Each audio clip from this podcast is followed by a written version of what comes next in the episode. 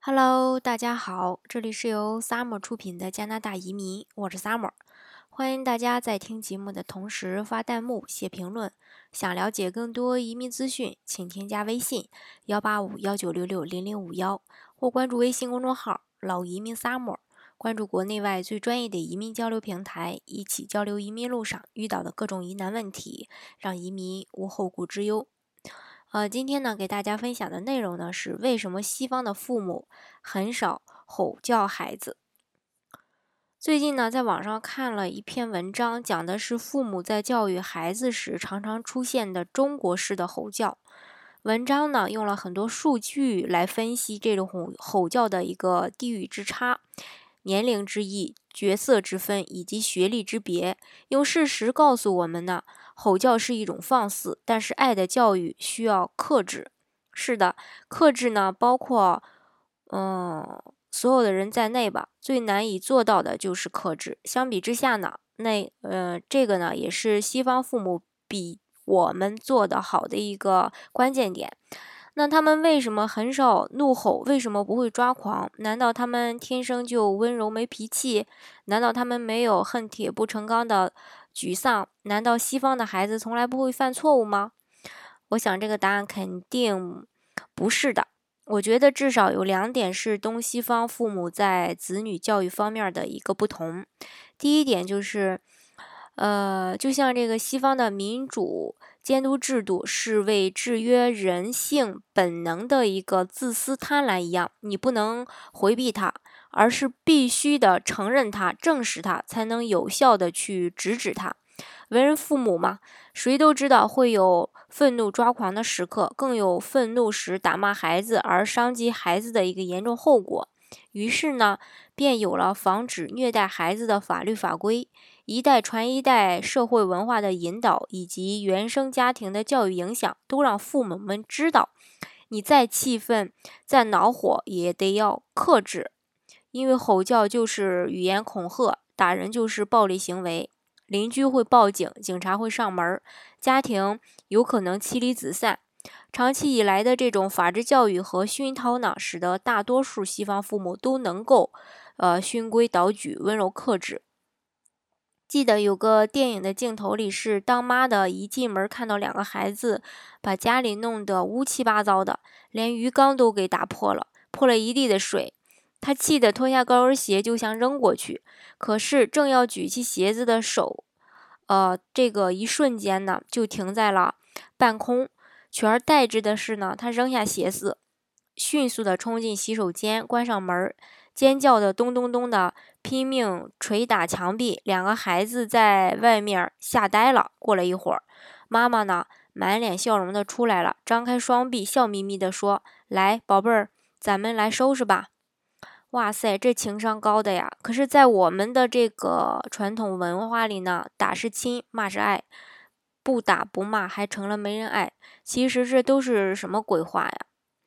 第二点呢，就是西方父母他的涵养还表现在放手孩子的一个豁达方面。他们呢倾向于把孩子当成是独立的人，而不是自己的一个附属品，不不会强迫孩子屈从于父母，而是把主动权丢给孩子自己。所以孩子的未来让他们自己去闯。虽然不是所有的西方父母都那么洒脱。但整体来讲，东方人强烈的寄望孩子成龙成凤、成才成精英，而西方人更注重孩子独立、自由、快乐而有爱心。换句话说，他们能把亲子之爱凌驾于严格管教之上。嗯，亲眼见过一个朋友对他的儿子的一个态度。嗯，儿子大概得近三十岁了吧，长得也是牛高马大的，留着朋克头。进出呢都是一副酷帅的样子，但至今仍无一个固定的职业。因为妈妈的关系呢，嗯，在嗯一个公司呢干了几个月，合同结束呢就再也没有给他续，估计以后的日子呢也会是朝不保夕的。可是这个儿子在他母亲眼里仍是个好孩子，因为他没有懒在母亲家里，而是自己出去租房子住。虽然没有固定职业，但是仍四处寻找零工的机会。更重要的是，他对女朋友很疼惜，将来呢也会是个好爸爸。既然如此豁达呢，自然就不会有河东狮吼。既然是尊重放手，当然也不必执拗的抓狂。然而在这一点上，我们很难认同，有哪一个华人父母能接受自己的孩子游手好闲呢？所有的品德中，没有生存能力就是最差的劣品，怎么可以放手不管呢？但关键是，到底该怎么管？有位白人的女同事曾做过多年的小学老师，她常常说，父母最需要克制的就是针对幼儿的发怒。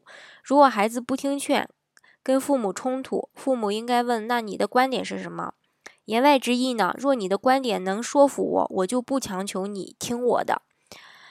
啊，适度的民主呢是一种涵养。还有成绩单不理想，当然令人懊恼失望。但罕见白人父母对孩子会大发雷霆，或是劈头盖脸的就抛出那句“将来怎么读大学呀？”我听到有些父母是这么说的：“你已经不是婴儿了，你也不希望我把你当婴儿是吧？错在哪里你知道吗？该怎么做？需要我帮助吗？需要的时候就过来找我吧。”